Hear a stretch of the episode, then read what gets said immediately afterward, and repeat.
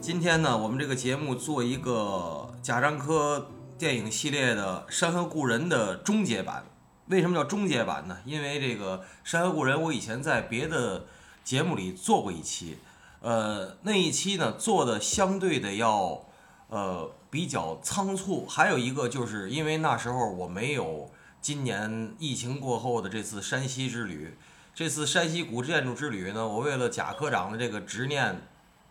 特别的去了一趟汾阳，而且在汾阳住了两天，把贾科长这个生活、工作、战斗的地方都细细的捋了一遍，所以又有这种热心的观众这个提出来这个选题，所以我们这个几位主创呢一致决定要做一期这个《山河故人》的终结版，所以提前跟大家说，一个是我们这一期呢没有按照贾樟柯的。作品序列的时间性来做节目。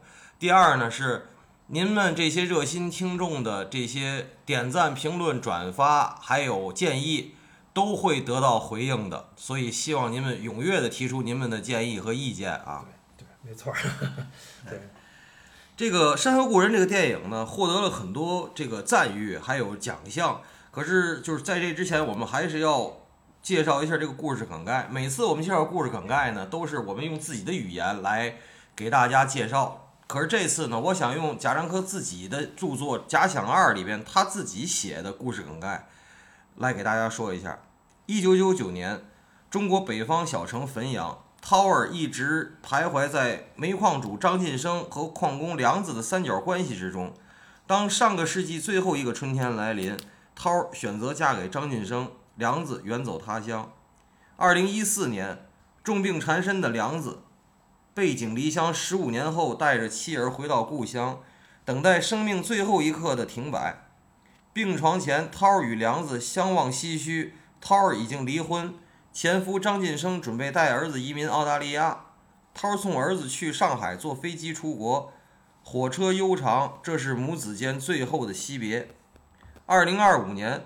涛的儿子长大成人，住在澳大利亚 A 城。他不喜欢讲中文，只记得母亲的名字叫 Tao，波浪的意思。北半球冬季的汾阳，五十多岁的涛突然回头，仿佛有人在呼喊他的名字，但围绕他的只有纷飞的大雪。这个电影，我首先我想请问咱们。两位老师啊，比如说宁老师，您一直对贾樟柯的电影喜欢是喜欢，但是没有我那种，就是这种怎么说铁杆粉儿哈。你是比较理性的喜那种喜爱，就是你觉得这个电影在贾樟柯电影序列里头大概一个什么层级？这个电影在贾樟柯里边算上乘之作，嗯，但不是最好的。但我是认为它是上乘。嗯，看完这个电影啊，很容易去和打贾樟柯的一系列电影去做对比。因为它还是以汾阳为背景的，嗯，但是我更愿意认为这个电影是它汾阳背景的一系列主题，它也像一个终结版一样，嗯，为什么呢？它从小五、站台这一系列，嗯，包括任逍遥等啊，任逍遥已经已经不光是汾阳了，就是它实际是在讲过去时代，嗯，包括当下时代的事情，而这个片子它是横跨了三个时代，对，九九年。二零一四年，最终是在二零二五年，是我们今天依然没有到的那个时间，把这个片子结束。它其实是把这个时间线，它对过去的总结、当下的关照以及未来的预言，它放在一起了。其实我某种感觉认为，他已经把汾阳要拍到头了。嗯这个背景，您说的有道理，因为两个事儿哈，一个是后边咱们知道他后边的一部这个《江湖儿女》，他拍的是大同。我因为这个这个电影，我也去了趟大同。是吧？就不是汾阳了。第二呢，贾樟柯在《假想二》里边，他自己说自己的这个创作初衷的时候，他就是因为他说也是像咱们发现了经济大潮中所有咱们这些都市人和农村人都觉得自己好像了一个浮萍一样，他想用时间。他说最关注他最关注的不是人，他最关注的时间。所以他现在拍的这三个时间点是过去、现在和将来。对。所以你刚才问我，就是我对贾樟柯的爱与不爱。嗯，我其实也在问自己。你好像比我理性的多，我是觉得。对，我是在问自己，首先我贾樟柯的电影真的打动我，嗯我这必须承认。然后我总在想，为什么电影他会会打动我？然后我看他的电影，就是我喜欢是因为什么，不喜欢什么。我后来我总结，其实我发现，贾樟柯打动我是因为他会有很多他拍的东西是我们生活经历过的，那里边有深深的共鸣，包括我们对时代的很多认识。嗯，这种东西是别的导演他们那种艺术化的，或者是从各种主观的角度或者自以为是的客观，其实都不太一样，总总是有隔。但贾樟柯让我感觉是一个活生生的现实，是这部分东西打动我了。而我会不太喜欢的是什么呢？就是他讲的故事，其实有时候是挺没意思的，就是他的叙事能力呢，我觉得是一般，就是讲故事能力是一般的。可是他从来不单纯讲一个故事，他是把他所有他日常取到那些个素材，他那些个乱七八糟的私货，还有他人生经验，对他往他的故事里边塞。所以其实你仔细看，就别的不论，就只以《山河故人》为例的话，它里边有大量的情节素材跟这个故事是没有任何关系的。你比如说那个举大刀的少年，然后长成了青年，然后你比如说会有一个那些敲鼓乐队的小孩儿，嗯，再有像拉煤的车开不出来了，陷在里边儿，然后煤一颠倒掉下来煤，人人去捡煤渣捡煤，这些其实跟电影本身都没有太大关系。但其实我知道这些场景我都见过，那种那种那种真实感是非常强烈的。所以你在感觉它一种琐碎的同时，你感觉感觉电影跟你同呼吸共命运了，这是我喜欢的。而且它还有一个重要的特点，贾樟柯我觉得是一个说人话的电影导演，嗯他讲的事儿从来都不复杂，嗯，很简单很平常，不装逼，不装嗯。可是就因为这种简单平常，它特别的真实，因为这种东西很容易会让人认为是白开水。嗯所以一个在象牙塔里的导演，他们可能会觉得这这值得拍吗？这你们天天看得见，我有必要以这种方式再给你重现一遍吗？我不知道他们会会不会有这种想法，但我就只有贾樟柯做到了，呈现出来，简单平常，让我深深共鸣，我喜欢。咱们就咱们聊的贾樟柯的这这这系列吧，就《故乡三部曲》，加上《世界》，跳到这个《山河故人》来说，这几部电影，我觉得他一直是在往下走的。尤其是咱上次聊的那个《世界》那个，如果说它公映的第一部，呃对，如果说听友们去感兴趣，倒回去去听一下，他那个，我的观点就是他那个就是往下掉了，我们的评价都是偏低是是是一个悬崖式的往下掉。哎，这个电影这点我想打断一下啊，嗯，世界，我真的是看完以后，包括咱聊完之后，我对世界的评价挺好的，我没认为它往下掉，我觉得这个电影有感觉，它的各个方面，首先技术手段是进步了，它的叙事，包括它所讲的内容，我觉得并不减色，我个人感觉，所以可能跟你们的感觉你不太一样可能。我我感觉就是嗯他的那个就是，呃，天然浑成的那套东西，它还在，在它那个世界那套系统里还是成立的。但是现在呢，它这个天然浑成这套东西呢，它出了一个硬，就是怎么说呢，就是精加工了，你知道吧？但是精加工的一个工艺的东西，你配上一些天然混成的东西，它会感觉很突兀。嗯，这个这个同意这。说的是就是那种粗粝感是不用打磨的，是不是？呃，对，我就就像他之前山山河故人也有这个问题，就是镜头已经很细腻了，很细致，但是它和现实生活的粗粝，这个我也写了，嗯我觉得这这样有点不合了就。对对，但是但是我总体感觉呢，这个电影儿，反正我个人感觉是比《世界》要好一点儿，可能是它的展现形式，或者是它有精加工的东西在里边儿，我可能感觉是好一点儿。但是可能我的观感上来说，普遍是偏差的，可能跟二位二位老师的感觉不太一样，咱就嗯明白，没问题，没问题啊。呃，由咱们两位这个嘉宾的分享，我又生发出来了几个点啊，我给补充一下。这次我多认真的准备这个节目啊，我介绍一下稍微。我把贾我能找到的非常近距离也好，鲁豫有约也好，所有的赵桃和这个贾樟柯的访谈全看了，然后又看了一遍这个《山河故人》，应该是我的第六遍了吧，可能是。嗯，我我看到第四五遍的时候，我对这个电影破口大骂。为什么呢？我喜特别喜欢它的前三分之二，我不喜欢有张艾嘉的所有段落，我觉得非常减分儿。我这次呢，我选择跟贾科长和解了，我这和这个我原谅这个老女人了，你知道吧？但是我依然很仇视她，但是我原谅这个老女人。这个片儿我还给高分儿，这是我第一点。我想先问一下，嗯你仇视的什么呀？这张艾嘉哪儿让你那么看不上？你听我说，你要是真说，我就现在把我后边想说的东西提到前面来。嗯，朱叔，我最近抖音关注了一个香港八卦老记者，这朱叔说的特别对。他说呀，他说为什么萧亚轩这样的新闻，萧亚轩没事弄小狼狗、小奶狗这样的新闻，在你们大陆这么火？这种新闻在我们香港，我们记者会故意的不报或者少报，为什么？因为我们香港的记者到今天的价值观就是说什么呢？你张谢霆锋也好，你张柏芝也好，你什么这个什么这些人，陈冠希也好，你换多少个女朋友，你只要是适龄的，比如说你三十多岁搞一个二十多岁的，然后你四十岁找一个什么什么三十多岁的，你随便换，你怎么换，我们记者都有的写，有的钱赚。谢贤那样的人，因为他已经是怪物了，八十多找二十多的也没事儿，就怕你这种萧亚轩这样的。四十五六岁的老女人找什么二十二三、十八九的这种小男生，这给老女人、给小男生都是特别不好的社会导向。这种导向，人家香港记者是主动的，会选择性的不报或者少报的，而中国呢，就会拿出来当时这种这种，就是有的是觉得说阿姨我不想努力了，对吧？有的那个呢，阿姨的闺蜜说阿姨你真行，对吧？这是一种就是很扭曲的恋爱观和价值观。所以张艾嘉，首先张艾嘉这个电影里头，第一演技很差，我不知道是故意的还是他现在就这样。第二是这种东西就很 low。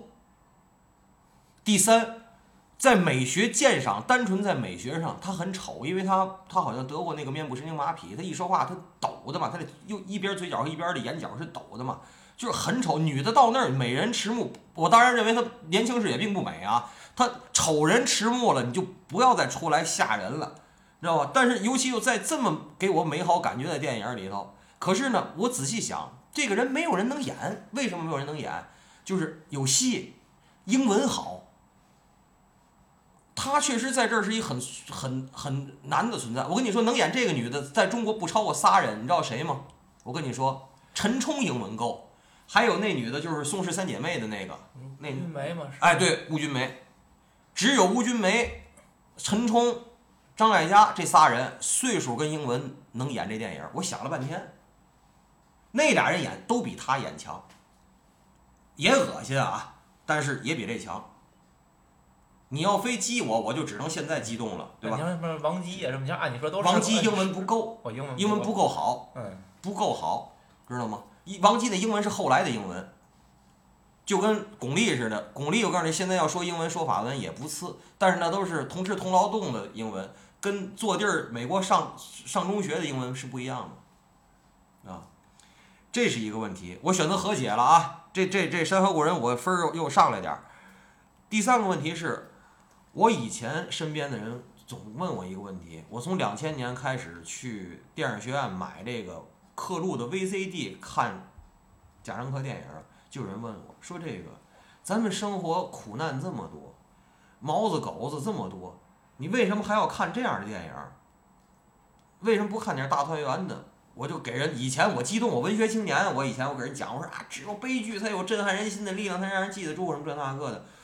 我觉得我现在我都懒得跟人解释了。我这次发现，我看这《假想二》，贾樟柯是真的对这件事正式的回应了。为什么呢？他在多伦多的放映的时候，不跟底下那个女观众，就是对对对战了一次嘛。人家说啊，你我知道你拍的好，但是你就不能不拍煤矿吗？不拍那什么吗？啊，你就难道中国就只有苦难让你揭露吗？中国没有好让你揭露吗？然后贾樟柯跟他争执两句，但是贾樟柯在公众的事儿没事儿，然后写了一篇文章就说这个事儿，说就是我刚才说的，他关注的首先是时间的变迁，第时代时间的这种流动，时代的变迁，时间的流动，其次才是人的状态。他并不是不关心人的状态，而是他关心这个时间和时代映照到人上这些东西。他说我是不能够放弃对这些东西的捕捉的，包括这次他不有好多画幅嘛，就是这个《山河故人》有好多不同的画幅，他就是他稍微有点钱了以后，他就不停的在买器材，用各种手持的设备，在记录他身边他感兴趣的状态，而且他今年不在荣氏大宅还做了一个自己作品的一个大展吗？当然是跟 Prada 合作的啊，还有网上流出来他那蹦迪的那个那个视频什么的。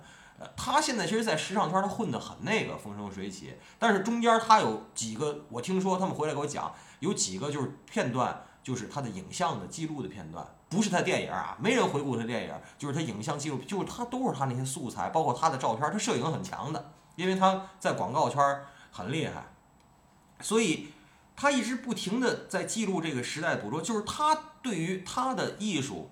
他的追求就是这么个追求，你不能说哦，我这个电影就是神丑。他这个电影并就是这他的所有电影，在我这儿来讲，我知道神丑什么样。他电影在我这儿不是神丑这个范畴的，不是，我也认为他不是。能明白我说的吗？他不是神丑那个范范畴。这个咱在以前的节目里咱们聊过，是你到底是审美还是神丑？因为现在现当代的艺术有好多他是剑走偏锋的那些神丑，但是贾樟柯绝对不是丑。我认为贾樟柯可能是一个，比如说在一种贫瘠的土里开出的花儿。但是这个花见仁见智了，所以就说，他对他自己拍的这些东西，他知道他曝光或者揭露的不是丑陋，他曝光和揭露的是一种状态。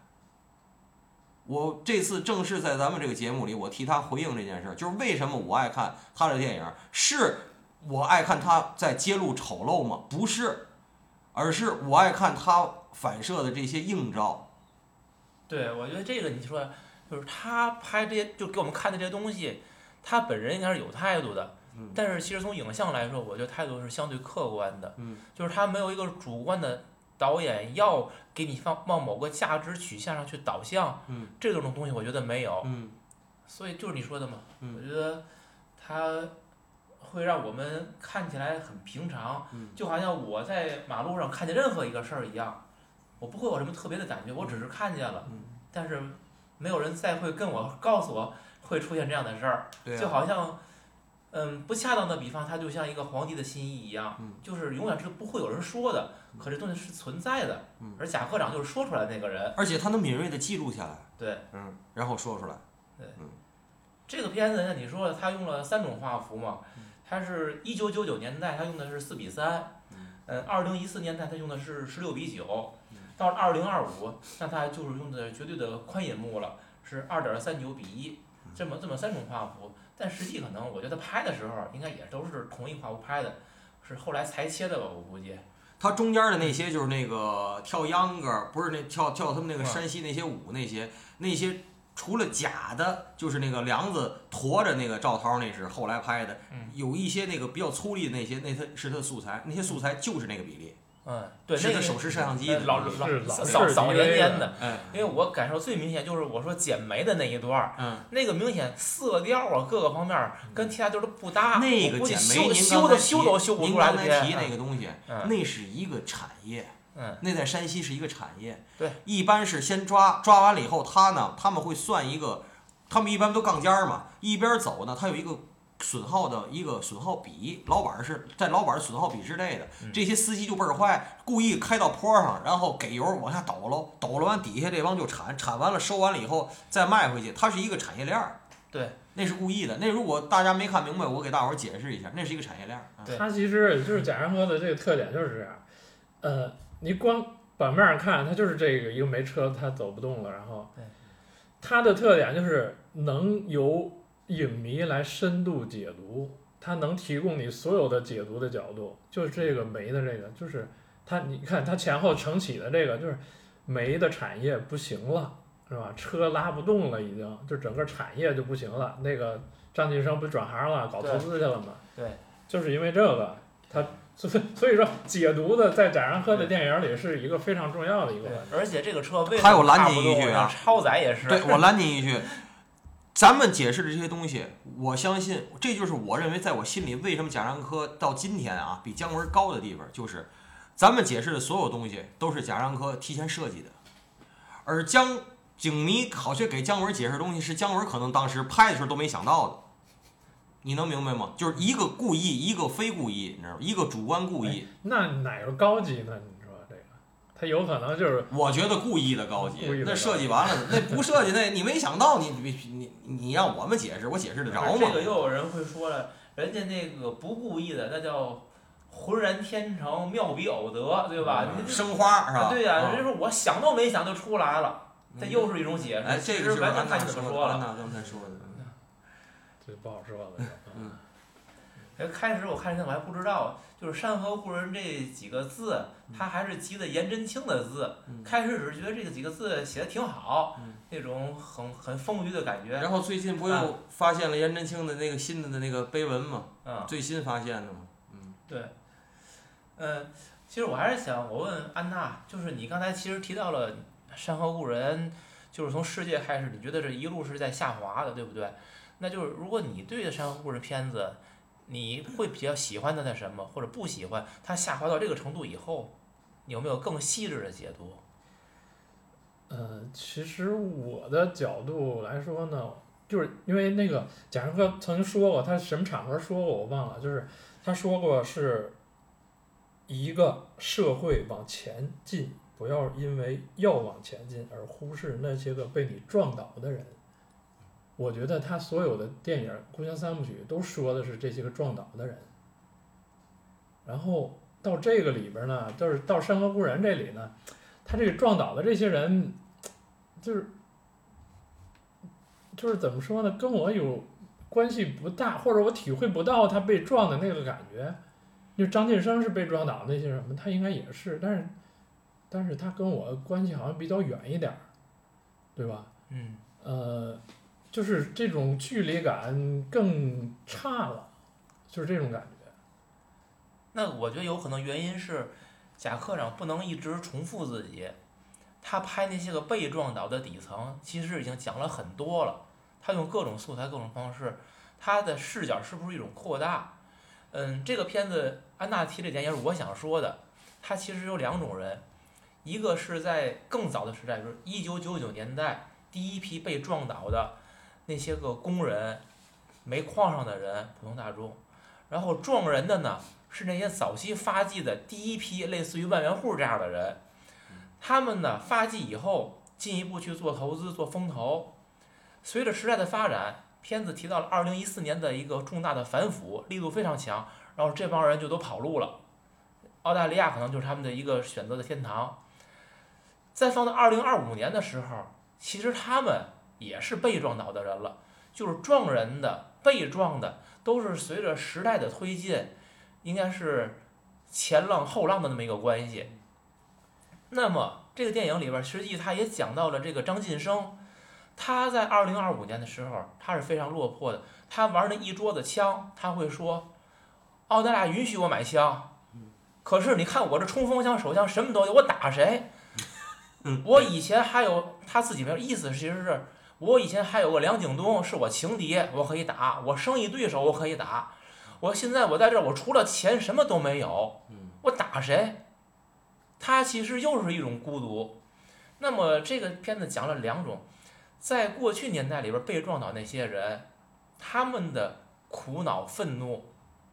那么这些个撞倒人的人，他们将来到了将来以后，他们同样是被时代淘汰了，他们也会有自己的苦恼和愤怒。而我们对于他们采取是一种什么样的态度？其实这是贾樟柯提出来的一个问题。我觉得他只电影里边把这种人的生活状态展现出来了。那么，从一个我们观众角度，我们要不要同情他们？然后我们觉得他们被撞倒是属于罪有应得，还是属于他和他们这这些人早年撞倒的那些人，其实同样都是时代的浮萍，只不过是在不同的年代，他们处的地位不一样而已。我们怎么来看到看待就是早先被撞倒的，以及撞倒人的人后来又被撞倒了，我们怎么去比较他们？这可能是贾樟柯提出来的一个问题。就是还有个问题，就是我举个例子，就是，呃，你看那个《任逍遥》里，就是他对于新闻的这个一些个社会背景的一个一些交代。你看《任逍遥》里那个两个小孩儿，呃，跟人发生那个口角打架了，然后突然之间插入一段那个是，哎，我们奥运会申办成功了。然后所有人都在庆祝狂欢，然后就他俩人很木然的站在那儿，你不觉得这很有冲击力吗？对不对？嗯然后你带着这个感觉，你再看这个电影里，他所有对于新闻还有社会事件的一些个呃插入的东西，你觉得是不是很淡了？力淡了很度力度多。很弱很弱。对，嗯它这里边儿就是呃，基本是是让你演出来的，对不对？你就包括那个呃那个涛儿的父亲在那个火车站就是坐着坐着就死了，那好像也是一个新闻里报道的那么一件事儿，对吧？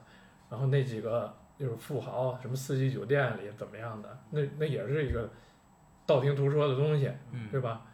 然后还那飞机播种的飞机掉下来那个，那好像也也是一新闻简报里那么出现的一一些东西，但是它只是以一个新闻简报的东西来告诉你，告诉你，那这件事儿的那个力度呢，或者是你对于你一个电影表达者，你转述这件事儿的力度在哪儿？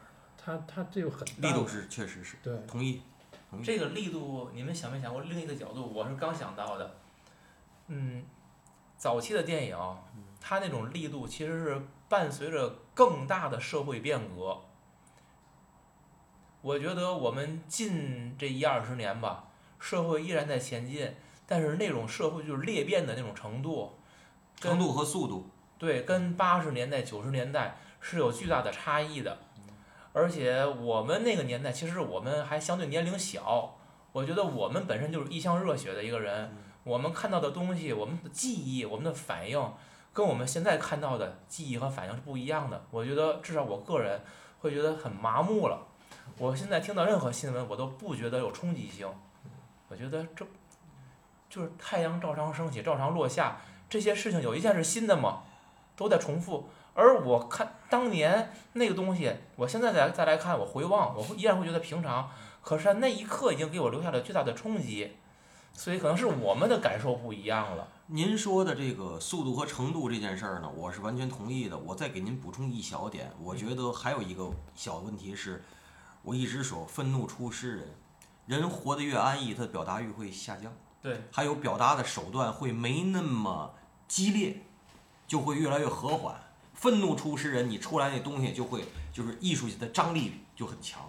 就是在你的生活相对没那么安逸的时候，现在贾樟柯功成名就，他自己书里写，四十多岁得了终身成就奖的导演，他再想表达，他的意思不一样了。他身边围着那个人，没事儿，龙氏大宅举办展览去了，那那那那不是闹着玩儿。荣氏大宅租七天，据说是三百万租金。所以就是他的感受最深的还是他年轻的时候的那些个乡村的那些人，然后现在呃，包括这个《山河故人》里演的张晋生的这些人呢，我觉得他身边他也是听说来的，他不有，但不是他的小伙伴儿。哎，嗯，对，所以说他感受就没那么深了，对吧？但是也限于这是这些人呢，他不能说，不能细说，知道吧？嗯，所以说他这上面就有这些很多问题。这个贾樟柯在这本书《假赏二》里头啊，毫不掩饰自己对国师的这个对国师及国师团队的这个都可以说是仇恨了，因为他的那个任逍遥公映之后啊，然后一供应，然后某国家这个这广电总局的人领导就找他去了。去了以后呢，然后出去倒杯水的时候，他就发现了桌上的举报信，咱就直接点名吧，就是李那个是想一里边写李。强，嗯，就是国师的两个这个御用编剧之一，一个他爱用那个那叫什么邹邹静之，一个就爱用这个这个李强。然后这李强就写了一个举报信，就说这贾樟柯这种电影在什么国外他们这这这样不停，这样您得主国家要引起重视，就给他停了。然后呢，所以他在他当初宣传呃《三峡好人》的时候，正是跟这个满城满城尽带黄金甲就这个撞上了，撞上了撞车，然后人让他调漆，他不调，不调的时候他反倒去了北大讲堂去做了一个讲演，讲演的结尾他用了一句话，他说在这个黄金遍地的时代，我到底看谁还关心好人。然后他，而且呢，就是说，他说他这里明白就说我说我不想，我不想那个，因为好多人就是因为这次我又看了一个张伟平和这个国师的这个恩怨的一个一个一个一个文嘛，就是中国的这一次，包括叶问，包括什么英雄，包括什么夜宴，这一次的所谓什么功夫电影的复兴，都是因为人家李安《卧虎藏龙》在奥斯卡牛了以后来的，这些人全出来了。所以呢，他自己就说他不想拍古代人在树上飞来飞去。所以我也不知道这在清朝后边他要干嘛，这当然一直也就没说没说出没没出来嘛，对吧？所以就是这个就是他这第二本书他还是执念，他对这个国师他是是非常那，因为确实是给他任逍遥给停了嘛。我就是说，我说有人擅长土洋结合，有人擅长这个。都不是借古讽今了，是借古赚钱。我现在发现他是借，没有中国现在也没有借古讽今的人了，都是借古赚钱。贾科长，起码咱们爱的那个时候的贾科长呢，是擅长把民间土掉渣的这个部分和新闻联播捏在一块儿，你没发现？赵涛，我这次再看他上来他跳那个舞，那个梁子说了叫你又跳什么舞？那舞我没记住，是民间那东西。伞头啊，但是啊伞头，但是啊那伞上你知道写的什么？信用证、存款光荣，什么存款有息？你记得没记得？咱们小时候是干嘛？不是存款，让你买国库券儿。对，它是结合了它的时代的。你仔细看，我就一看我就乐了。我说这东西，这伞上这什么存款光荣，洋人应该看不懂，外国人应该不懂什么叫存款光荣，你知道吗？这个它这个东西是特别细腻的，是非常非常细腻的东西，对是打动我的东西。就是贾科长不遗余力的在自己的电影里边记录时代嗯，我觉得这个就是是他一直在做的事儿。同样，他可能喜欢的人或者诟病他的人都会在这儿来做文章的。嗯，是的，因为其实你看他很刻意的再去记录很多东西，你比如说，嗯，就是沈涛，就赵涛他就是赵涛角色叫沈涛啊，嗯沈涛他爸死了之后，人当地的那个医院就问他，你们是土葬还是火葬？这个事儿在咱现在来看，其实已经不是个问题了，就除非你特别想土葬，你可得自己找人找地儿去。山西行，花钱嘛。对，就是说，但是不是一个公认的了嗯。但你可以看到那个，就是人家本身就是一个选择，是有灰色地带的，对，这是可以的。然后呢，他给你演了一个农村土葬，怎么放那些花圈呢？搭那个棚子大概什么样的？其实我其实他这个东西真的我都看出有点刻意了，他就是想通过这种方式来告诉你们，农村的殡葬当年是这个样的，可能这东西以后就没有影像记录了，我要给你们记录下来了。这东西跟前面是一体相成的。对，前面呢是小女孩儿，就是找了一个洋女婿结婚，嗯，然后在台上非常尴尬。这个加油站老板儿这涛儿直接送两两个最高就是最新款的苹果手机，你记得吗？那会儿不是咱们那会儿不是都谁送苹果手机呢？都七八千块钱、万来块钱一个嘛，这直接送俩，然后弄弄这个洋女婿得在台上鞠躬，就非常尴尬。嗯，对吧？对然后就是说，有钱能使鬼推磨，有钱能让洋人鞠躬。这事儿还没完，贾科长那个这个情节跟我老说跟郭德纲那相声一样连本儿的。这个红事儿的这个主持人，那个泡面头的那个，也是那白事儿的那主持人，你知道吗？他跟后边是挨着的。你仔细看的话，你会发现他是整个是一体相承，接下来的。对，包括他其实这里边儿对时代的记忆啊，刻意的这个绿皮火车，到和谐号，对他真的是相当的用力了，我都说，嗯你不会就是，我会觉得以前可能，嗯，都是一些个就是很类似的东西啊，他就按按那讲法叫浑然天成在一起了。现在他就现在的过去的，他是有意的捏合。你知道我为了他这绿皮火车，我还我就特意真查了查，他们家应该是在汾阳对吧？对，嗯，他他那个。但是那车站叫阳明阳，明阳阳阳明铺对吧？阳阳阳明堡，那但是铺这词应该读铺，阳明阳明铺站。对。嗯，阳明铺呢是在这个太原的北边儿，应该是靠近代县那边儿的。嗯，这个汾阳是在太原的西边儿，偏南一点儿。西南对，对嗯。从汾阳到这阳明铺是没有直达的绿皮火车的，嗯，你必须先坐一个是四四六四四，从汾阳到太原，嗯，然后你从太原到阳明铺只有一个八八幺八，绿皮火车只有这两趟，现在就是其他的车次还有很多，嗯嗯嗯，绿皮只有这两趟。感谢感谢宁老师这个功夫做的真好真好。但是我就想，这片子是二零一五年拍的嗯，二零一五年的时候是不是有直达汾阳到阳明铺的绿皮火车？呃，对，我以前取消了很多，我不知道也许有取消了很多但是支线的。我现在我站在二零二零年的末，我知道已经不可能有这样的车了。你就想坐绿皮火车，火车得分着坐。你得在太原你得转一次，嗯，而且，呃，那个那个绿皮火车，其实让我来看，甲壳上已经美化了。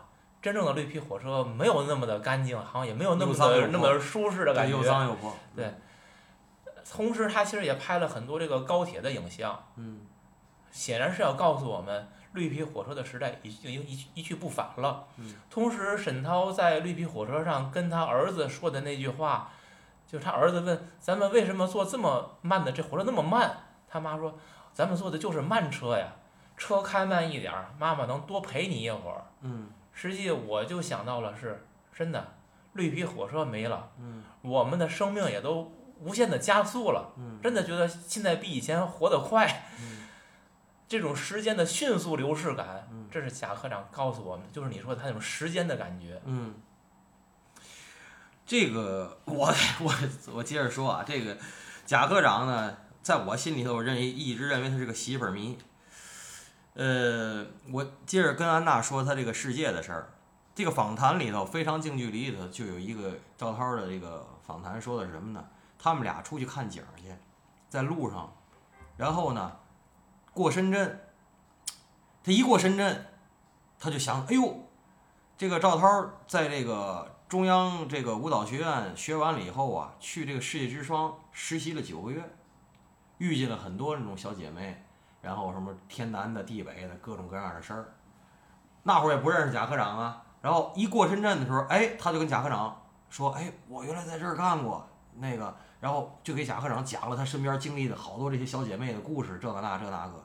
贾科长嘛也没说，过了仨月，举出一个本子来。就是你讲那些我生发出来的本子，就是这个世界。然后呢，改在了大兴拍，而实际上他实习的呢是在那个深圳的世界之窗，赵涛嗯，在那儿待了九个月，这就是世界的缘起。那非常近距离里说的。那个，这个赵涛的这个，我看完这非常近距离以后，我对这个人有突出有一个新的理解，就是说，嗯，首先这个人挺宅的，甭管真的假的，是挺宅的，就是这就是他也没有什么不宅的理由。然后呢，第二是个狠人，非常狠。首先这个按中国面相学，我老说这个颧骨高，杀人不用刀，当然我有点那种了哈，但是是是是存在的。然后呢，那个贾科长在访谈里也说，谢谢他照顾老娘，因为他不整个全家搬回汾阳了嘛，就是贾科长在外面的时候都是这个这什么。然后赵涛在练舞的时候，因为你也看得出来，他是那个，首先我对他的舞蹈水平这几个电影里体现出来，我都觉得和我知道和认识的那些舞蹈演员差挺多的。他自个儿也知道，他说第一身高不高，第二骨头特硬，然后是重新拉，他就想干这那个，就比别人付出一几倍的努力，完了跟别人差不多，你知道吗？不是差不多嘛？差很多好吗？其实，哎，对对对，他自个儿说是差不多，自个儿说差不多。然后他又回来，又在什么这个太原师范学院当老师，什么这那的，这个也是挺传奇吧。到今天这样呢，可是我拉回来说啊，起码在《山河故人》这个电影里头，贾樟柯虽然是媳妇迷，这个拿媳妇当女主女主角，但是他对艺术还是认真的。为什么我说对艺术认真的？这个沈涛这个角色在这个电影里不可爱，是一个典型的嫌贫爱富的邪恶的女人。真的没没到邪恶，不不不不但不，是肯定是有的势力的成分。我最后一遍看的时候，我又问身边人，我说，同时俩男的跟你表示的时候，你懂他们俩想干嘛吗？我身边人说，懂，装傻呗。我说那最后你为什么选择晋升？为什么选择晋升呢？不就是有钱吗？能追出去高价把人家那 CD 买回来吗？能直接给你弄弄那个车吗？甭管真心能假心能让你开吗？对吧？人家是谈恋爱能下的本儿就是这么大本儿，然后反观这梁子呢，还吃你包的饺子呢。这这，你最后选的是钱还是感情？可是从心里你看那意思，其实他是当年起码是更喜欢进更喜欢梁子一点，你是尊重了你的内心的选择呢，还是你尊重了对钱的选择？其实最终最后还是尊重了最心内心的选择，内心选择了钱。别嫌我说话难听啊，这就是我说我说艺术啊，咱咱只聊作品的时候，你不听从内心吗？你是从听从了内心对钱的渴望，对吗？如果你没如果你没有听从内心对钱的渴望，最后找张晋生的媳妇借钱的人就是你，对吗？就是你，就是那个高女的，来给你从婚礼现场喊出来借钱，对吧？谁都不想当那一个，或者说你不想当那一个，对吗？这个就是我觉得这个角色立得住，并没有因为他媳妇儿他是他媳妇儿，他就让他媳妇儿就特别那种，就是这媳妇儿有我能骂得出来的地儿，这这就行。嗯，这这点儿是，我觉得这点儿很很很真实。不过我还是觉得呢，嗯，这个沈涛在两个男人之间周旋的时候，就装的有点儿过了。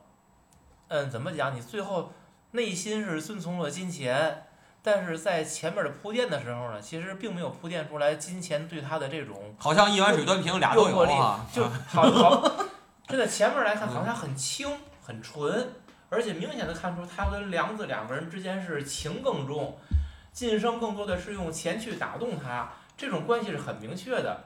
可是后来在迪厅里边，晋升跟沈涛他们两个人就拥抱在一起了，就是这个转变，从电影的交代来说，他没有铺垫，有点愣，或者就是说。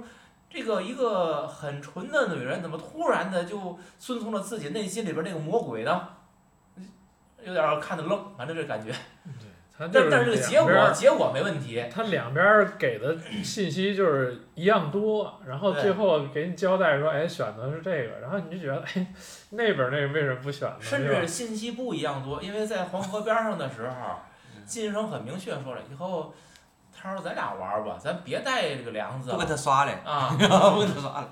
那刚那沈涛不跟他说吗？你这人小气，对吧？说你为什么这样啊？我就说装傻呀，啊，你你装啥呀？你既然说你说这话了，你不是你要装傻，你我觉得可以装得更傻一点儿。他这个明确的表示我要带着这个梁子，那意思我要跟梁子我挺好的。三人行是吗？对，三人行。所以我是觉得这个有点问题，这点儿。然后在店儿里，你发现一细节，那店儿里他那 CD 有点高级，是断点续播的。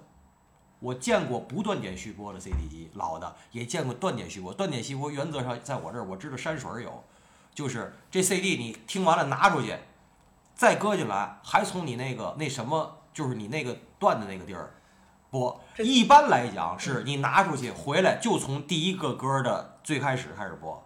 对呀、我觉得断点续播只有在不断电、这个盘不拿的情况下，你给断点续播。山水儿有，山水儿有，但是我没注意它什么牌子。我觉得他这应该属于比较刻意的，就是为了有可能是 bug，有可能是 bug，但是我就是想他这个，如果真有的话，是有这个有这个事儿的但是如果没这个事儿的话，大部分能实现大部分是没有断点续播的。这个我要跟现在的小听众如果听过，会发现说这哎怎么会这样？我说我告诉你这个。有可能是 bug，但是嗯，不过我终于很欣喜的看到贾科长从这个对浅醉一生的执念，终于稍稍变了一点儿。虽然还还是叶叶倩文叶倩文嗯，但是换了手真重，对。我还是谢谢他。对然后这个扛大刀的男孩儿呢，在《假想二》里，贾科长也有一个说的，就是他想有两个意向，一个意向呢就是说扛大刀的男孩儿长大了，而且越长越颓。第二呢是贾科长在自己的一会儿我讲啊，他自个儿的那个 Dreamland 里头，自个儿那个梦幻乐园里头都有一个关帝庙，都有他要拜拜关公，拜关公是山西人的执念，所以他说这个小孩儿呢，也可能是一个在世间的关公。哎，这是有两个意向，他想表达的，他自己都都不用咱解释，他自个儿就说了。我我的看法啊，我纯属这个观影看法。嗯小时候扛大刀，长大了依然扛大刀。嗯其实他在描述某一些人的一种不变的状态，嗯，一直在扛刀。就扛刀。就是有的人，你可能你比如你张晋生，昨天开加油站，嗯。今天没老板儿，嗯。后天上海搞风投，嗯。再过一些日子是澳大利亚这个在逃通缉犯了，可能都是经济逃犯。嗯。就是你一直是在在变化的，嗯。而这个少年，我永远是个扛刀少年。嗯。然后同时你注意，扛刀少年的镜头出来之后，应该很快他转的是，嗯，赵涛从梁子那会儿出来，他是就是去看望梁梁子得病嘛，出来以后。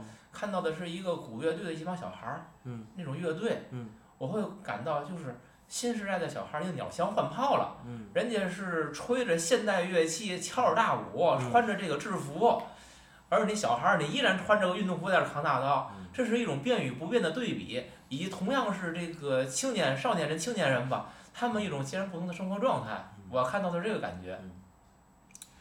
我之所以要做成终极版呢，我这个还有一个就是这个。贾科长身上有好多元素，其中一个很大的元素是这个贾科长的霹雳舞，是吧？贾科长对这个霹雳舞跟 disco 呢，是咱们那个时代，因为他是七零年的嘛，我七二年的，这个这个时代的人，那会儿的小青年儿，包括这个青春期的男孩儿的一个一个，好像女孩儿没有什么人喜欢这个，就男孩儿喜欢，有点女孩儿喜欢看。然后你像咱们认识的贾科长啊、黄觉呀，这个谁，包括死了的淘金呐。还有这个谁雷子孙红雷啊，那都是当年的风云人物。咱现在说什么呢？抽筋儿摇头，无匹的养成，这是我写的。我有一朋友，我的哥们儿，当年我们俩还去过类似的场所。我一看那一一跳那劲儿啊，就是腿不动，光上身扭。我说你这无匹呀，你这个行，在这乐。然后是吧？天津原来什么大风车康好。我自个儿天天冬天穿个军大衣，顺着那个啤军大衣往里顺啤酒，顺一趟能顺十来瓶儿，这两趟进去就就就没事儿，因为里边酒太贵的嘛。然后我一看，这就是那个五匹的 disco 的跳法啊，跟这个就是小孩们的跳法又不一样。就是什么叫五匹呢？就是老去，而且以前呢，我们这些人呢不爱蹭别人的酒，就是自己自己带酒，买酒又贵。买酒只买一瓶儿，然后呢，剩下人自个儿顺进去的，这叫顺进去的，是从外面买完进去的。也就是说，里头可能卖二十，外面买一块八，就是然后就哈顺进去，顺十瓶也够喝的，你知道吗？知道吗？咱就不能说是谁了，安娜认识啊。然后那会儿的磁带呢，最早那会儿我们是咱们都听磁带，哪有 CD 呀？这叫迪士高，然后是河东好莱坞舞会第一盘。然后第二盘河东好莱坞舞会，然后就没有第三盘了。然后就猛龙迪士高，记得吗？对，猛龙。然后再后来就好多都是假的。我因为这个事儿啊，我就还就特别爱。然后到前几年我还买来了 CD，然后各处去淘。这个事儿是有两个事儿，我在这个节目里彻底给大伙儿解解惑。这河东好莱坞是怎么回事儿呢？这河东好莱坞是一个事儿。为什么还有奥斯卡的事儿呢？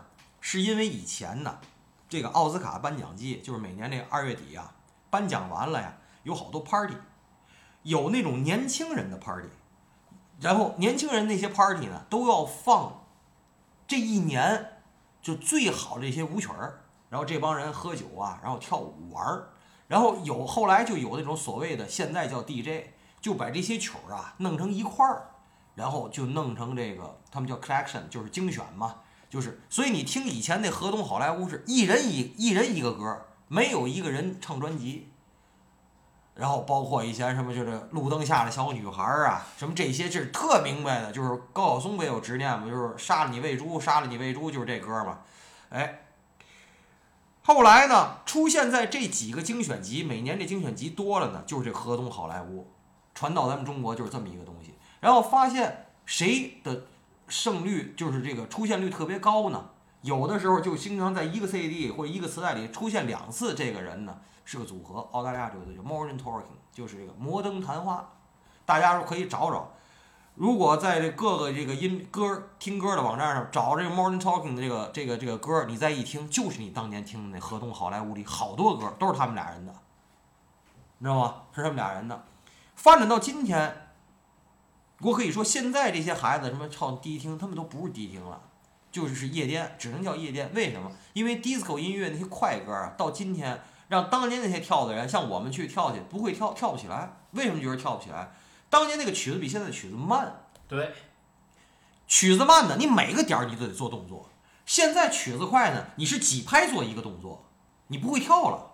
而且今天的曲子不叫 disco，disco 的曲子演变呢是发生了。我后来还查了一下，还问了问人，disco 先后来发展的叫 house house 音乐，就是那个房子那个 house House，嗯。house 音乐。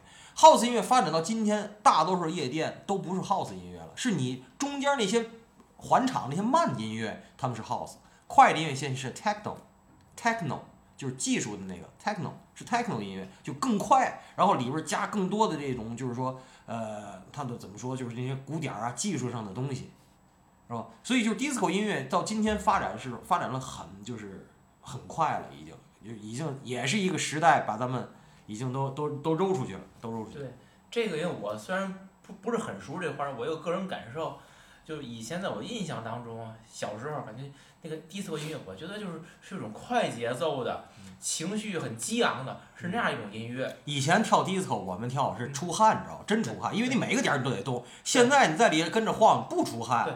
你听我说，嗯这是我我现在想我当年的感受，我当年是那样觉得的。嗯可是我现在，包括我在几前几年，嗯我拿出那样的音乐我来听的时候，我会觉得，哎呀，我说那会儿这这这这能跳得起来？我说这很慢，这音乐很慢的感觉，嗯嗯嗯就是就像跟你说的意思是一样的，就是你听现在那种夜店那种嘣嘣嘣嘣嘣嘣嘣，嗯其实是非常强烈的快节奏。嗯而过去那个，它反而它的那个节奏感是更有那个跳舞的那种节奏，对啊，是你能跟上去你跳。你每个点儿都能跳，都要跳。它那个而且是带着韵律的那种节奏，对跟现在那个嘣嘣是不一样的。对，所以，我就是你现在在写当年那个，嗯那可能更接近于舞。现在这个呢，我觉得可能是牛或者就就随意了，就是怎么怎么都成了。咱咱拉回电影说哈，哎咱还说这个，我也我也想说，这个咱要把这做成终极版，多聊聊电影，咱这一上来，咱这个老毛病改不了，就是 外延搂不住。对，这个由赵涛的暧昧暧昧态度导致了两个男人这个在这个舞厅外边这个这个这个打架哈，我我很多时候我都觉得似曾相识，就是《动物世界》。可是我想到一个好玩的事儿，这个就是《动物世界》是俩狮子打，母狮在旁边看，谁赢了谁把母狮子领走。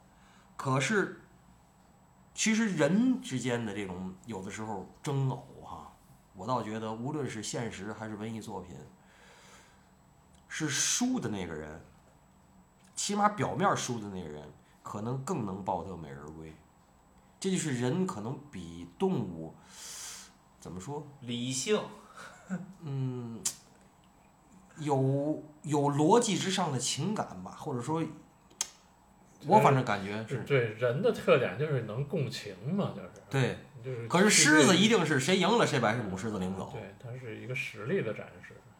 是吗？那如果是张晋生把梁子给打翻在地，他是不是照样抱得美人归呢？我觉得输赢是一方面，可能更重要的是你输赢背后他当时没还手的吧？他当时没还手的？没还手啊，你玩大了，那不是玩大了啊吗？耍大了啊！你耍大了啊！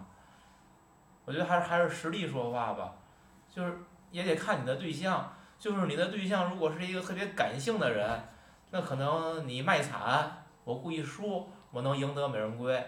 那如果我他你的对象就是一个很现实的人，那我觉得你输赢只要你有实力，你都是抱得美人归。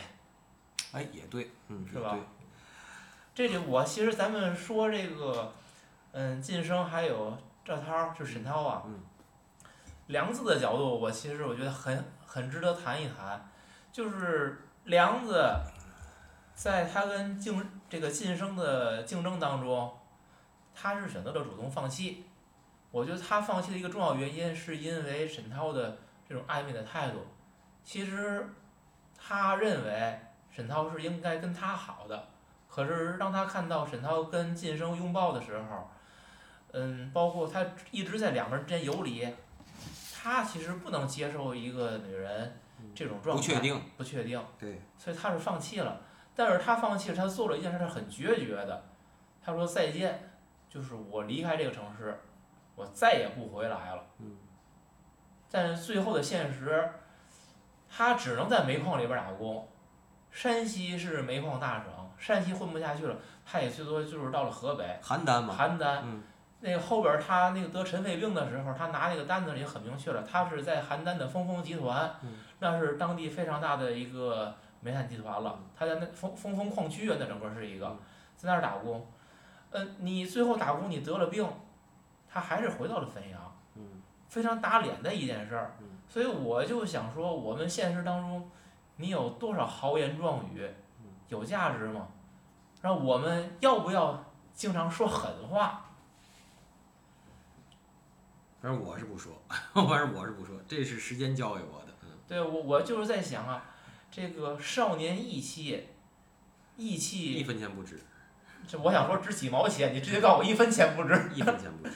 真的，我觉得所以梁子这个人是给我们很多现实的这种这种映照吧。可能我们年轻时候都做过这种事儿，就是为了为了一口气，你会说什么话，做什么事儿，到最后你会发现屁都不是，可能还是得从实际的啊实力、利益各个方面做选择吧。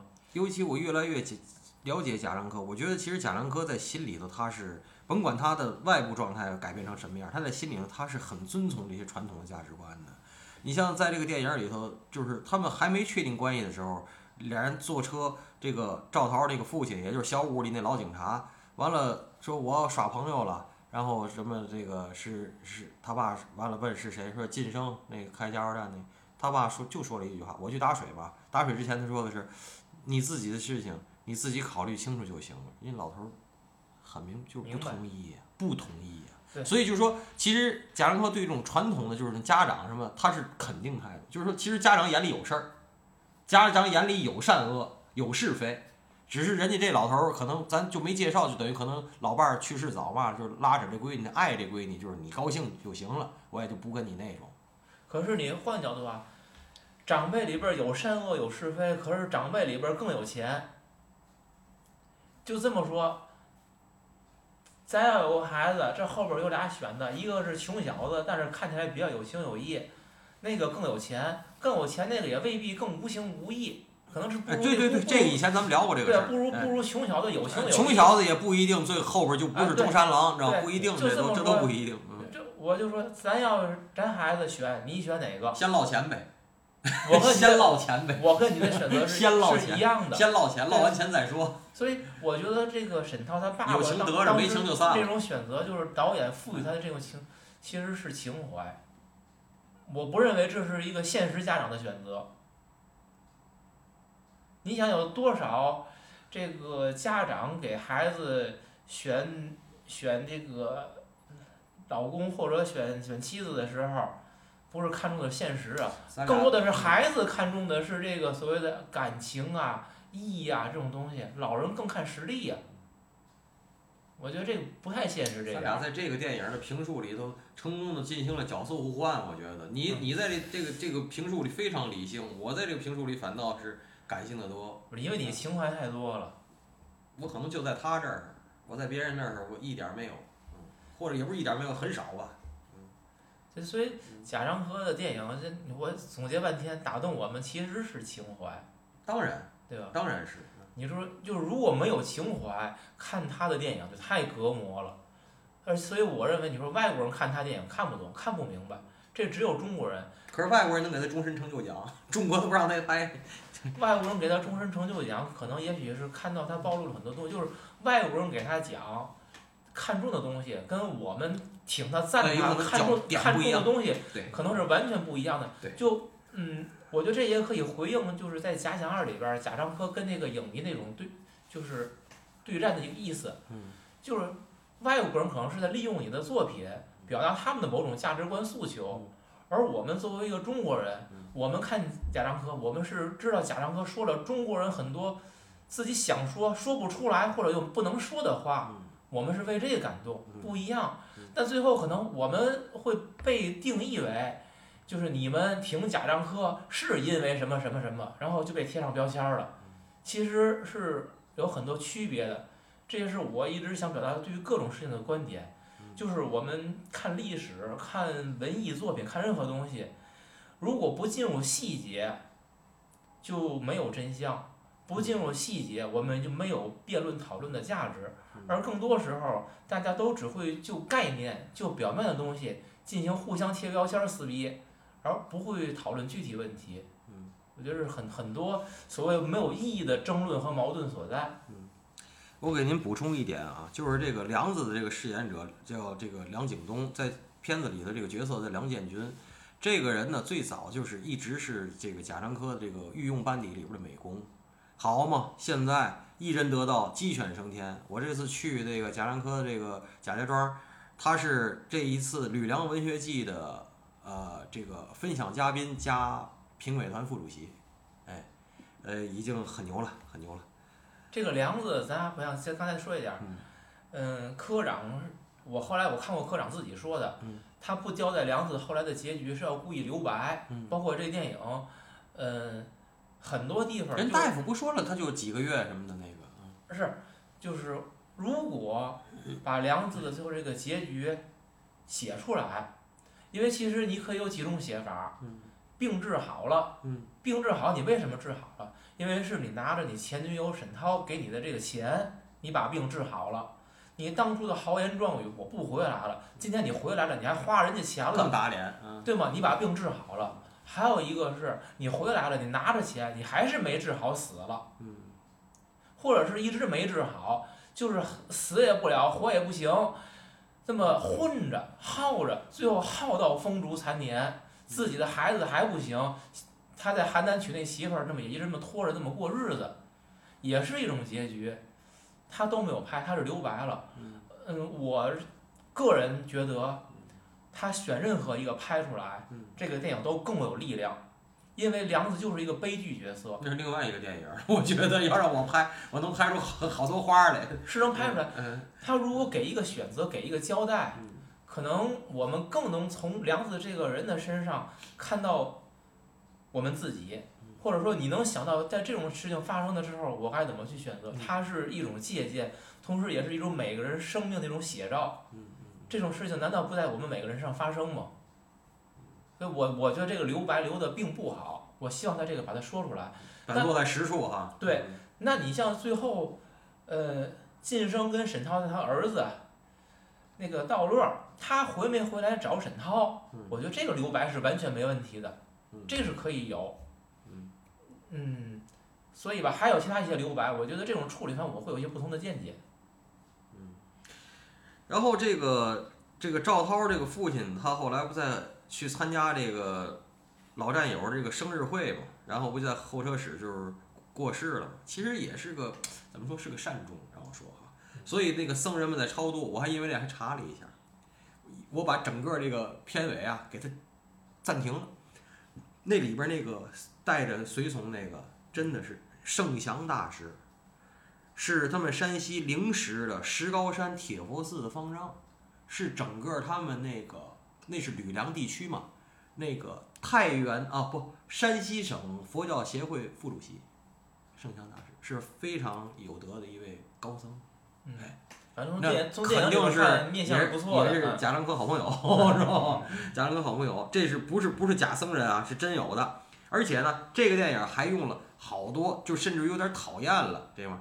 他是说到哪儿都看身份证，哎，你身份证呢？你身份证呢？你身份证呢？你身份证呢？就说这个身份证现在在中国社会的一个怎么说生活必需品吧，这是一个，对，对吧？然后后面马上就就是因为我个人遇上过呀，我在我在去冈仁波齐的路上出事儿了，然后高原肺水肿，然后人家直接就是，幸亏我身上还有现金啊，就是说从现在这个萨嘎萨嘎县给我拉到日喀则，先生对不起，四千八百块钱只收现金，没有发票，有手写收据，你现在给我，我就拉你走，因为这儿治不了你这个，得到那下边去，我给你插两不。是这是医院说的是吗？医院说的，嗯，萨嘎县卫不，萨嘎县就没有医院。萨嘎县最高级的那个地儿叫，那是去冈仁波齐的路上嘛，最高级的地儿叫萨嘎县卫生服务所。要给我都拉不到拉萨，拉萨太远，给我拉到日喀则人民医院，四千八现金，我还真有。微信、支付宝任何东西人都不接受，四千八现金，我就给人哪年？二零一八。你还真行！二零一八年你还带这么多现金，你行？二零一八呀嗯，我是永远出门要带点现金。不是你带的够多，我是说。可是我到医院就没有钱了。到医院完了，我那哥们儿就从别处赶过来了，然后他们就是凑凑完了拿微信，然后我就拿微信给他们转，他们凑我拿微信转，然后取去，然后取也不方便，在日喀则取也不方便。你到你到现在好多了，到拉萨什么都有，你到日喀则你发现什么都不灵，只有农行厉害。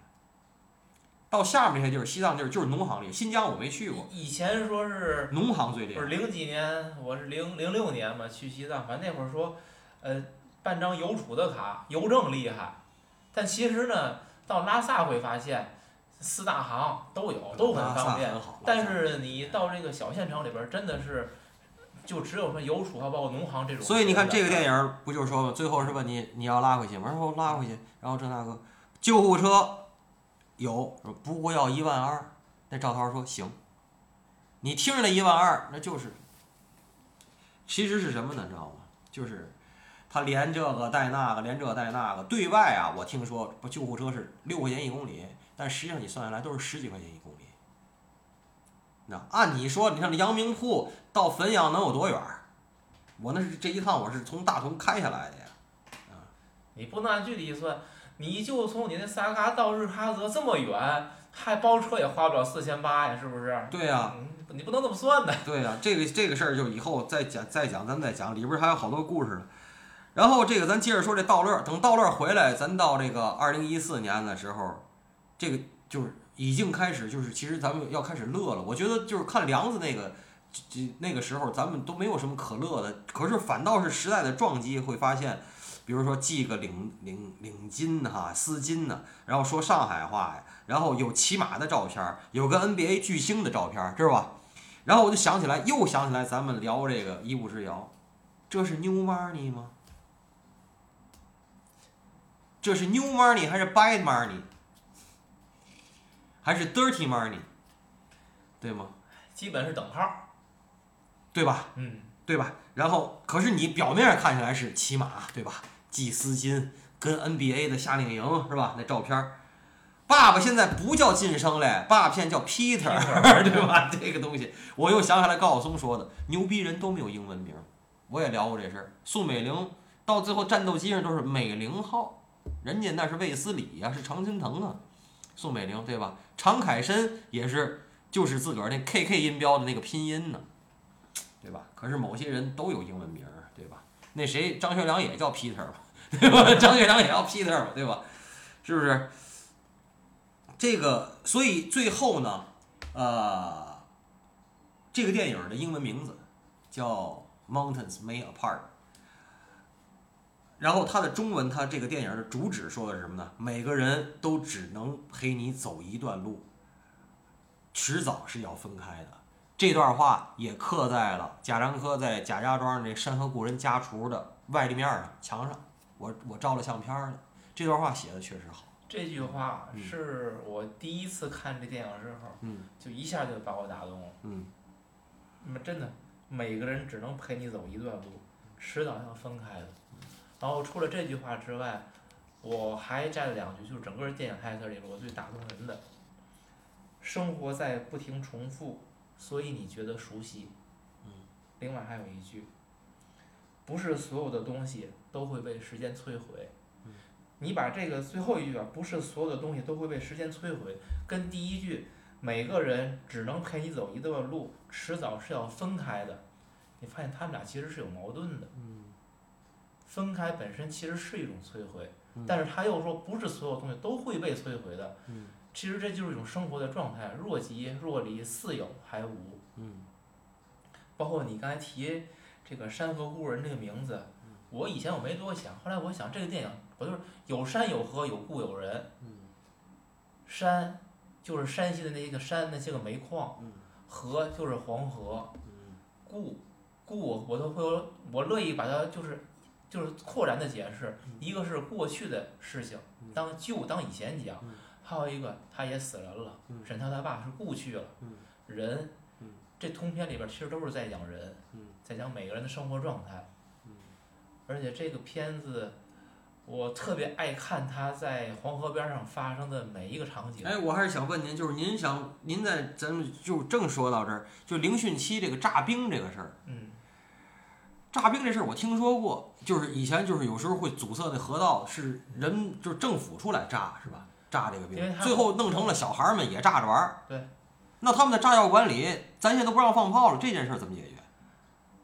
他是煤矿啊，煤矿他搞雷管肯定好搞，搞枪是违法不好搞，这个雷管应该不成问题。嗯而且那个他自己就是煤老板，嗯你小孩儿放炮那不就更普通了吗？嗯但但就是那个那个场面，我说不上来，但是我每每次看到那个场面的时候，我都会很感动，嗯。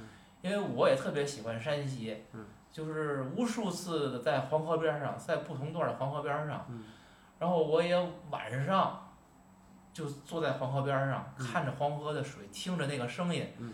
就那种感觉，我觉得你如果不亲身去在那个地儿待着，嗯。你是感受不到。尤其你会晚上，如果你在黄河边上，嗯。那个拉煤的车从你身边呼啸而过，就那那太脏了，哎呦我的天哪！嗯，真的情怀代价太大了，我觉得。就是那那种感觉就是我能你因为你只要在山西，在山陕交界处，嗯这种场景时时刻刻都在发生。嗯就是现在是路修的好了，是比较宽、比较平的柏油路了，它不那么脏了。再早年去就是那种被柏油路都压烂了，就是土路，嗯然后尘土就飞扬起来了。你在黄河边上坐着嗯，然后你听着涛声，你能想象那种感觉吗？我觉得现在恐怕是再也不会有那种感觉了。我觉得还会有，没问题，真的没问题。嗯，你想看的车、想看的河都有，都在那，没问题，真没问题。嗯唉，影片那到后来到了二零二五年的时候，道乐儿跟他爸爸晋升决裂，他请这个张艾嘉演的那个中文老师米娅嗯去做翻译。道乐儿说：“我要我不上大学了，然后呢，我要想干什么就干什么，我什么都能干。”嗯他要的是一个其实是自由。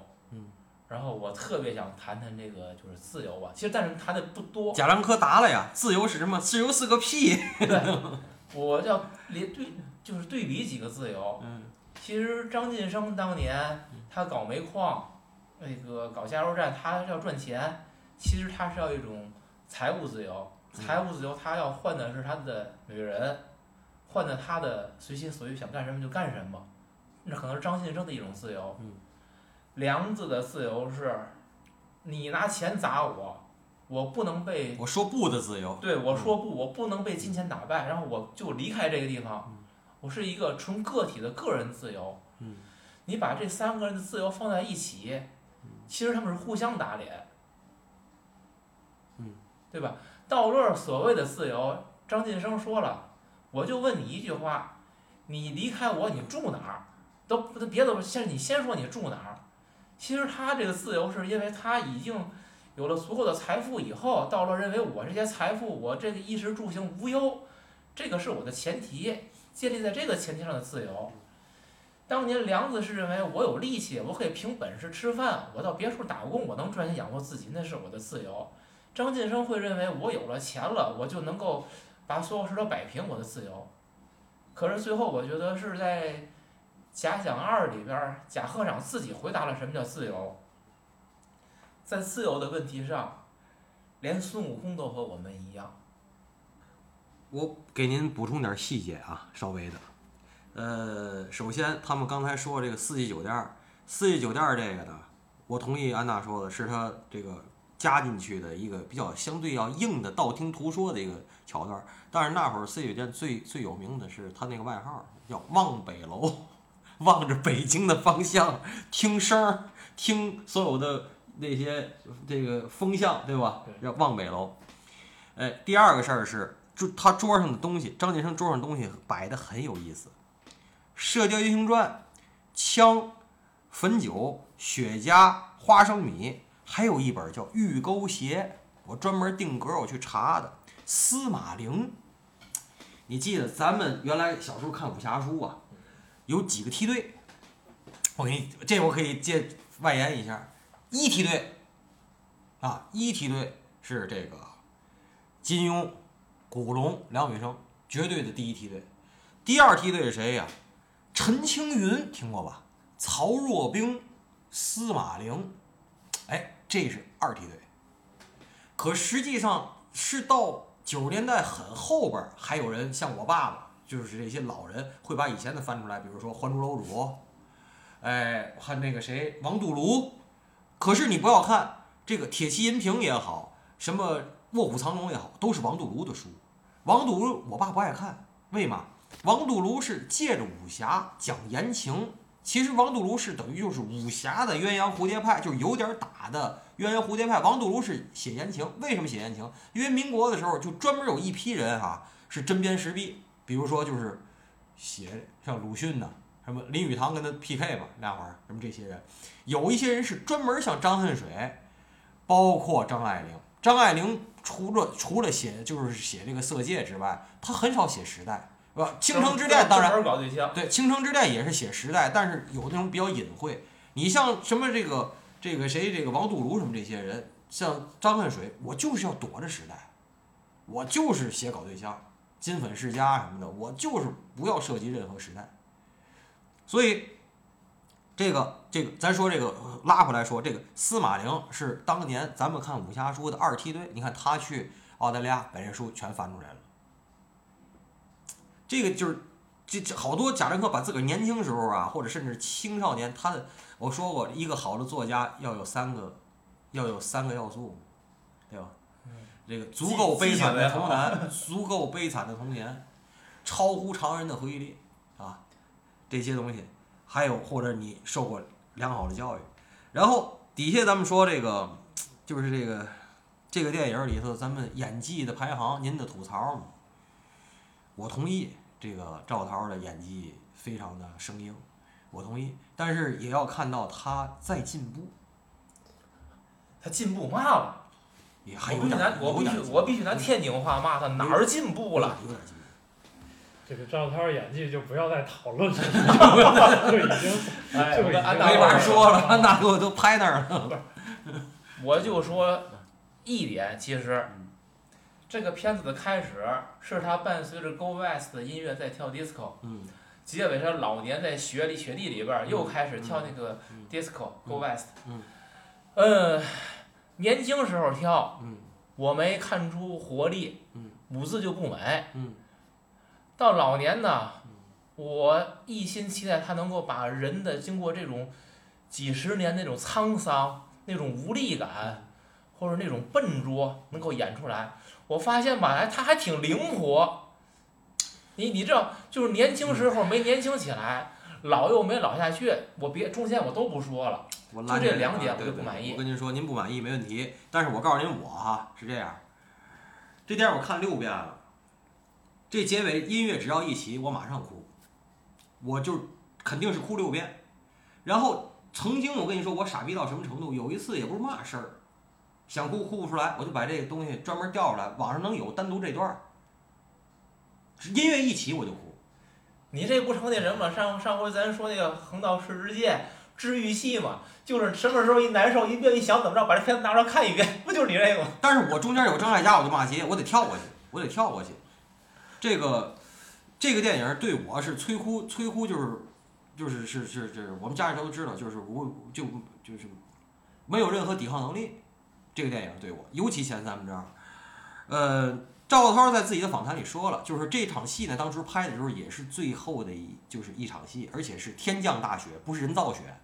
然后开始拍的时候，他不由自主的就跳，而且不由自主的哭，哭到最后，贾樟柯喊停的时候，是不是说你不要再哭了？是自己告诉他不要再哭了，不不，相就是相对来讲还是比较浑然天成的一出一出戏。如果咱们大家都吐槽呢，那我只能说一件事儿，就是赵涛个人能力实在太有限，能明白我说的吗？但是他并没有，不是说他没有把自个儿献出去，他一定把自个儿献出去，也但是献出去也就这德行。同意，能明白了太？同意能明白，就是他是真的把自个儿献出去了，但是也就这样。从来没说他不努力，他只是能力太差。我再多补充一条，咱说这董子健，这董子健呢，真是一个怎么说呢？含着金钥匙出生的，他家里的一切东西都具足，就是个人条件实在是。我说了啊，他这个妈妈这个王金花，那是咱天津人也算一个女中豪杰，当年是天津京剧院的刀马旦，我我好像讲过吧？哎，她是天津京剧院刀马旦，是他第一个发明了，就也不是发明，就学最好的大陆的这种保姆式的明星经纪人体制。所以他当时第一个他签的是谁？签的是陈道明，然后就开始是两个冰冰都是他带，然后陈坤都是他带，然后最后跟华谊 闹得不好，他就要把这些人带走。所以最后你们发现的结果是，跟这哥俩的谈判的妥协的结果是，就是你只能把陈道明带走，他就只把陈道明带走了。两个冰冰跟陈坤呢，最后也发现这个了，就是我们没走行，我们都成立工作室，也就是说不扒那么狠了，我是自个儿等于说那种了，就是工作室这种合作方式了，也对华谊也是一个大敌人。然后他出去跟成天嘉禾，然后成立那合资公司叫成天八八，现在他又跟成天走了，他叫八八娱乐。董子健是他独生子儿，从小在外头就在外头上学，所以那英文能那样。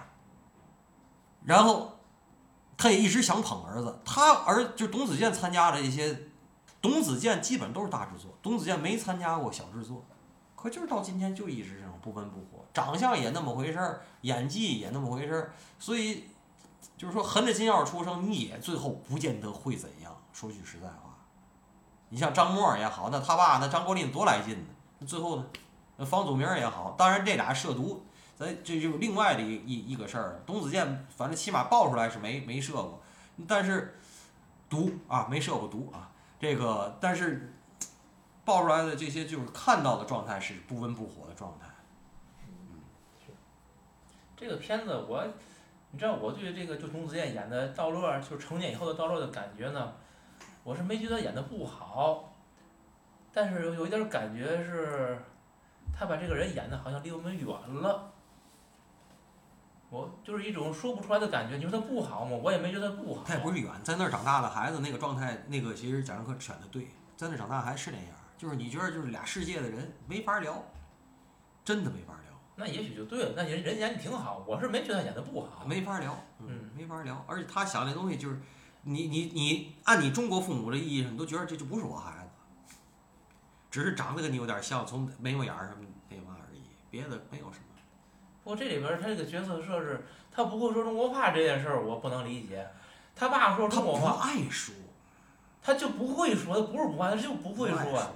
因为你再怎么着，你就是你周围都是这个说英文的人，可是你爸是说中文的。咱们这个节目有可能是这个时长会比较长啊，我再多延伸一点儿。就说他这个嗯，汾阳那会儿肯定得讲，嗯就是说他这个不会说英文，就不会说中文这个事儿。嗯我这么跟你讲，他不是跟着他妈妈坐火车送他去上海的时候，他听这个反复听这叶倩文的歌嘛，然后后来他又听那个歌，他上那个班的时候，他就有感觉嘛。我就想起一个故事来，我的一个加拿大一个朋友，他现在呢，他一个儿子一闺女，他已经还是拿着加拿大的护照在美国住，就为这俩孩子上学。他这个大女儿，我教过打网球，小时候打冰球，然后打网球，然后长大了，现在是非常牛的，能上学校医学院的主页的实验室的那么一个好学生，学霸呀。小时候学西班牙语什么的，然后后来呢，他们这医学院有的时候会有那些别的那些学分加分嘛，学分加分，他就选那个西班牙语的加分，结果他妈就一考，考完以后，回来跟他妈就倍儿不满意，就说我这西班牙语我小时候那么学，完我这西班牙语这分儿不行，我这分儿不行。他妈说那他妈也到这个级别，孩子就是孩子功课，家长也没有什么建议啊。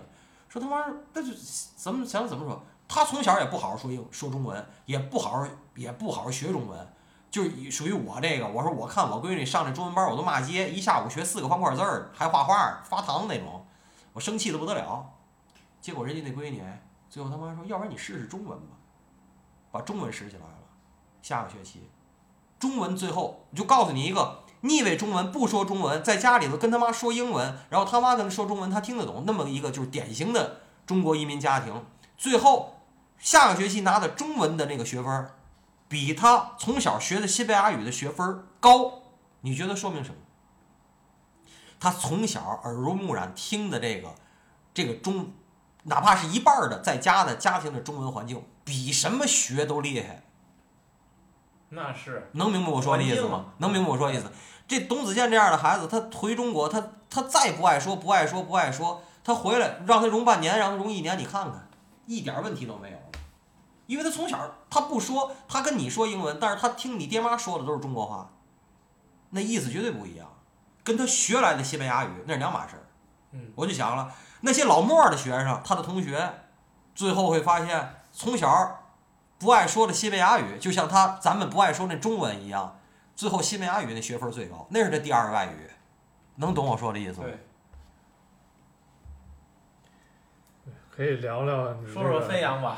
嗨，这个是我也是，就今儿这节目也是花了很多力气哈，就到说到这儿已经都有点精疲力竭了。这个我看了这个十三幺里边这个许志远对这个贾樟柯那个访谈呢，就是包括这贾家庄这个东西呢，我就 看我就一直对这个汾阳充满了期待，包括我看这《故乡三部曲》，我就充满了期待，然后我就一路呢。从天津开到了大同，从大同到太原，从太原又一路下来，看完古建筑，然后去汾阳。汾阳是没有什么古建筑的，然后一下高速就是中国白酒博览会，正赶上。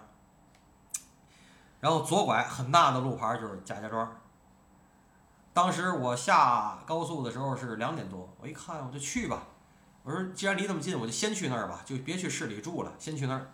一进去我一看就是所有就都是，哎呀，一进去就是。贾科长的影子，把车停好。它是左边呢是一个叫贾街，然后故意的呢，人家有一个路牌给你专门写上拼音。我们这不叫贾，我们叫古，商贾嘛，不叫商贾。我们这街叫古街，就都是卖东西的，就是那种商业。其实让我认为就是一个商业地产，然后呢包给科长一块地儿，用你的名儿，然后来弄。我还觉得这个，我还问道儿，然后我说这山河国人家属在哪儿？啊，给我指倍儿远。走来走去，走来一扭头，就是一个木头外立面的一个玻璃的阳光房。进去就是玻璃柜子，全是他的那些金马奖那什么那些获奖的那些奖杯。然后，嗯，楼上呢有有楼上呢就是他的自个儿的书，然后整个两二两二层楼就全是他的各种版本的那个大海报。然后当时就喝了个下午茶，那下午茶反正就是一壶立顿的茶，然后有点那种土点心，然后就各处照着相玩玩。我说，因为本来就是本来不想住，后来一说住，住了就不一样了。然后就当天晚上就在汾阳别墅吃的饭，然后去去那什么，呃，山国人家厨的菜怎么说呢？嗯，在汾阳当地算物价贵的。呃，炒的没那么难吃啊，一般，像过油肉什么的就一般，呃，也没有太差。但是我跟你说，我越来越坚信，呃，就是三联的那个主笔前主笔王凯说那句话：“中国美食在县城。”我去的这些地儿，包括大同，大同是山西的二级市，然后这些县城，什么代县、应县，呃，汾阳，没有不好吃的地儿，都特别好吃。一到就像我当年在锦州在底下易县的吃呢，又便宜又好吃。锦州又便宜又好吃。一到沈阳完了，又贵又难吃。一到太原脏乱差，又贵又难吃。就就这这这可能是中国发展的代价。县城那个你也不要忽略一点，任何多小的地儿，一旦上了《舌尖上的中国》，它也一样难吃就完了。对对对。其实核心是在于。好吃的东西，美食，你千万不要脱离它本身的这个草根属性。它一旦就是要登堂入室了，马上变味儿。其实你说好，为什么县城好吃？是因为他远离你这些所有的捧的或者怎么样，他就是跟市民在一起，就是他就只做回头客，就是老百姓爱吃，我才能赚钱，这是他好吃的原因。他一旦出名以后，好吃已经不重要了，赚钱的是我这牌子，幌子赚钱。这这是这是一个味道的对应关系。嗯嗯。然后咱们刚才看的那个，就是咱们刚才很激赏的那个 Mountains May Apart 那个那个，还有它的中文的那那一段话，都刻在那个山河故人家属木头那个外立面的外头。然后，结果呢，我就他过一条就是一个林荫道，林荫道的对面是他贾家庄那个他的自己的创作基地，有一那种就是那种。咱们小时候那种很很社会主义那种大舞台，全是红旗的，中间有啊，对吧？有那个的，然后大舞台照着相，然后那其实是原来的一个倒闭的水泥厂，就交给他了。然后我就往里走，就去了种子影院。我就去种子影院呢，然后它种子影院有点放映，然后那外立面也很漂亮，我就把车停好了，然后进去，里边有个书店，我就去那书店，我说看买冰箱贴，看布兜子什么的，那个绒衣什么都挺贵的，《吕梁文学记》这不刚完嘛，我就要走了，都要出去了，就呼噜呼噜进来几个人，然后他穿一个阿迪的一个，我这个我说来了，我就俩字儿来了，就噌的就进去了。嗯，你知道吗？我就没，我一看来了，我说他就带着几个朋友完了进去了，完了就是里边可能有办公室，完了说事儿，我就坐，我就想我说我思想别说没斗争了，我斗争了，我说我是不是等他出来跟他合个影？后来一想，为嘛呀？那我第一我现在岁数大了，知道不爱跟人合影；第二觉得丢人，那没这么那嘛玩意儿，我就走了，走了出去呢，我就出去了，出去我就照这个照这个建筑嘛，照着建筑哎。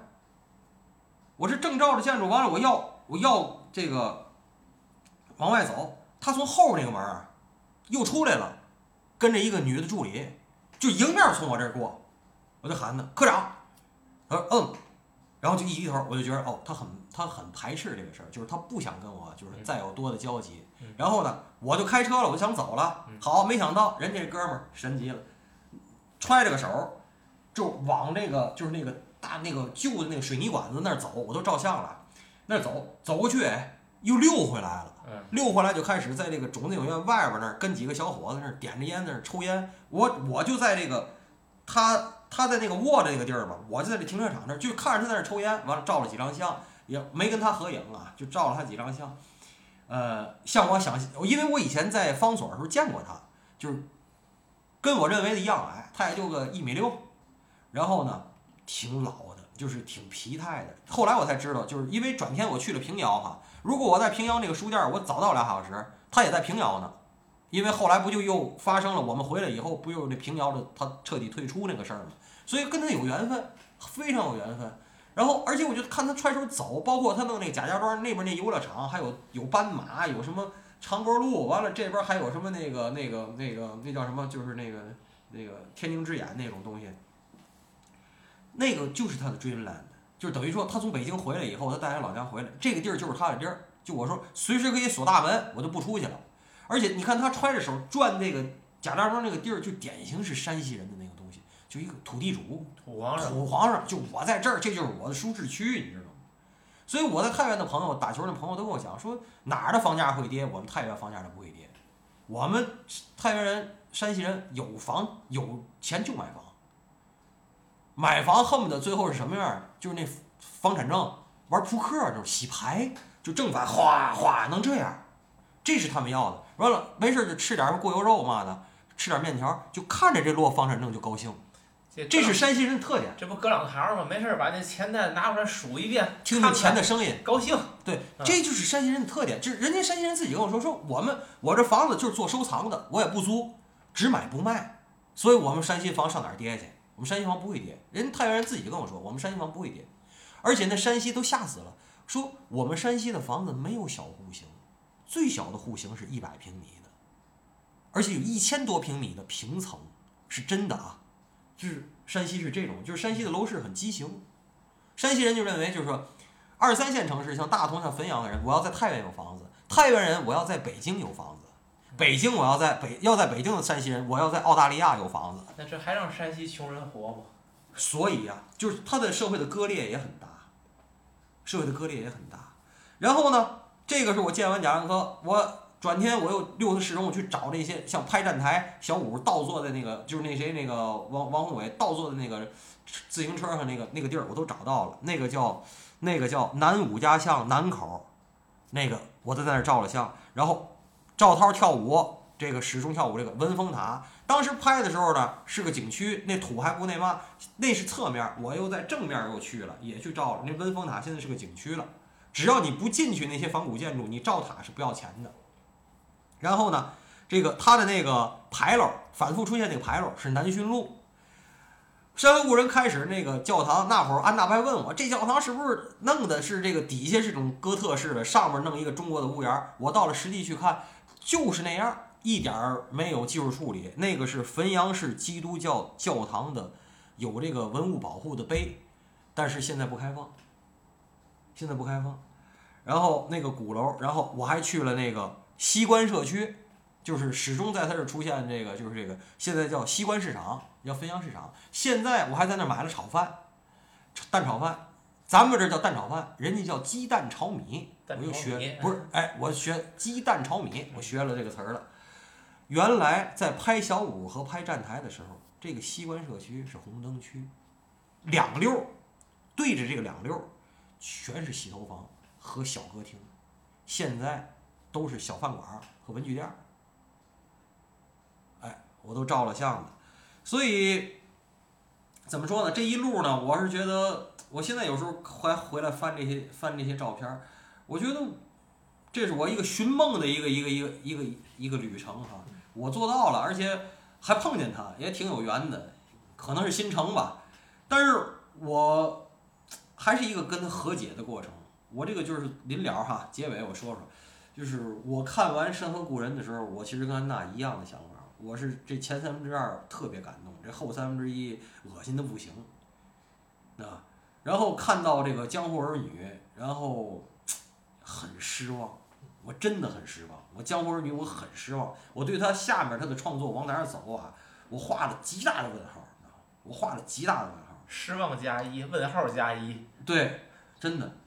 可是我这次见了他以后，我觉得他平遥他不干了，他不那个赵涛不也说他不在贾岛不再求人了，也挺好。你能回归你的创作，多思考思考。你在哪怕在你的 dreamland，在你的舒适区里头，你这样，你好好再给大伙儿出点作品。导演你要干嘛？你最后他妈你是要出是要出电影作品？你是导演的嘛？你又不是你又不是个地产商人，对吧？那些都是加成，是附加分儿。你这一百分儿的题你先做好了，咱再说那二十分儿的事儿。我老说这个东西。我听你讲完这些东西，包括贾家庄的这个呈现的面貌啊，我对你说的那个希望就更加渺茫了。他现在是挺活的是挺安逸的，是很安逸。不但是安逸的问题，他在贾家庄里边儿如果是一个土皇上，其实普天之下莫非王土嗯，率土之滨莫非王臣嗯，他终究只是一个王臣而已。那是他那个那个只是皇上赏给他的一小块儿王土，嗯所以而我们看重贾家长贾科长的其实是他的那种反叛性嗯，那种对现实的那种揭露的力量等等的这些东西，他为了妥协，他干了很多事儿，都是拍那皇上个时间去哪儿了，什么对我知道那些东西。都是皇上不爱看的。皇上就你说过这种话，皇上并不会因为你干了九件好事儿，而因为你干的第十件坏事儿就放过你。当然，对所以，他如果想保持他的那种性格，我们想看的东西，嗯就一定会跟上层的一些意志会有背离。嗯这种背离小，就是彼此容忍，嗯然后呢，但是我们看就会不满意。嗯这种背离大的时候，我们看着过瘾了，他就见之不容嗯，他就再也做不成贾家庄的土皇上了。嗯，所以我说我对他的希望更渺茫了。听你描述之后，是可是我我不愿意想那么多。说实在的，对于我的对于他的个人私人情感来，我不愿意想那么多，我只想保留着这个问号，直到他下个作品出来。我觉得已经够了。嗯贾科长无论是说给你的情怀，或者是给我们的这种时代共鸣，真的已经足够了。其实这个他还是，如果说再说他山西周围这点事儿的话，我觉得也就这意思了，对吧？你除非他把他这个搞电影节的这点儿愤怒和精力积攒一下，搞出一个什么作品。他现在首先啊，我跟你说啊，就是说第一，呃，已经收了两期学员了。温哥华电影学院，我就是我也喜欢的那 VFS，他在上海开了分院了嘛。贾科长不是名誉院长啊，是真的院长。贾科长就是一直在主持工作，然后他一直在筹备在贾家庄自己弄一个山西电影学院，他在弄这个。啊祝贾科长成功吧。嗯，就搞作品的话，还是观望吧。就就是这个。所以我觉得最后我们可以用电影里边那句台词来结束我们这一期节目。每个人只能陪你走一段路，迟早是要分开的。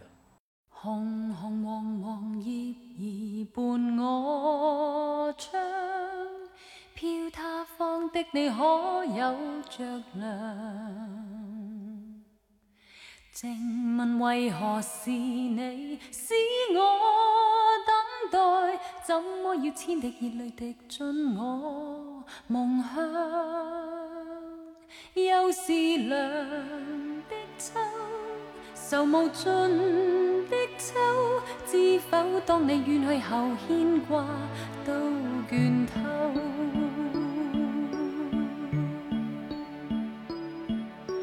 旁人常问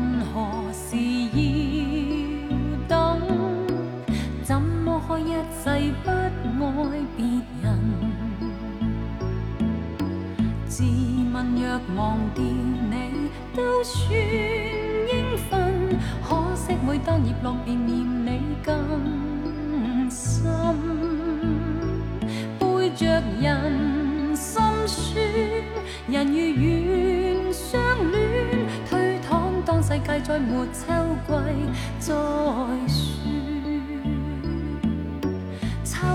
也秋去，秋风教人掉眼泪。何时才跟你可重聚？秋来也秋去，要到几多岁，方信你与我早早高吹？秋来也秋去，千千片红成凄美的情序。秋来也秋去，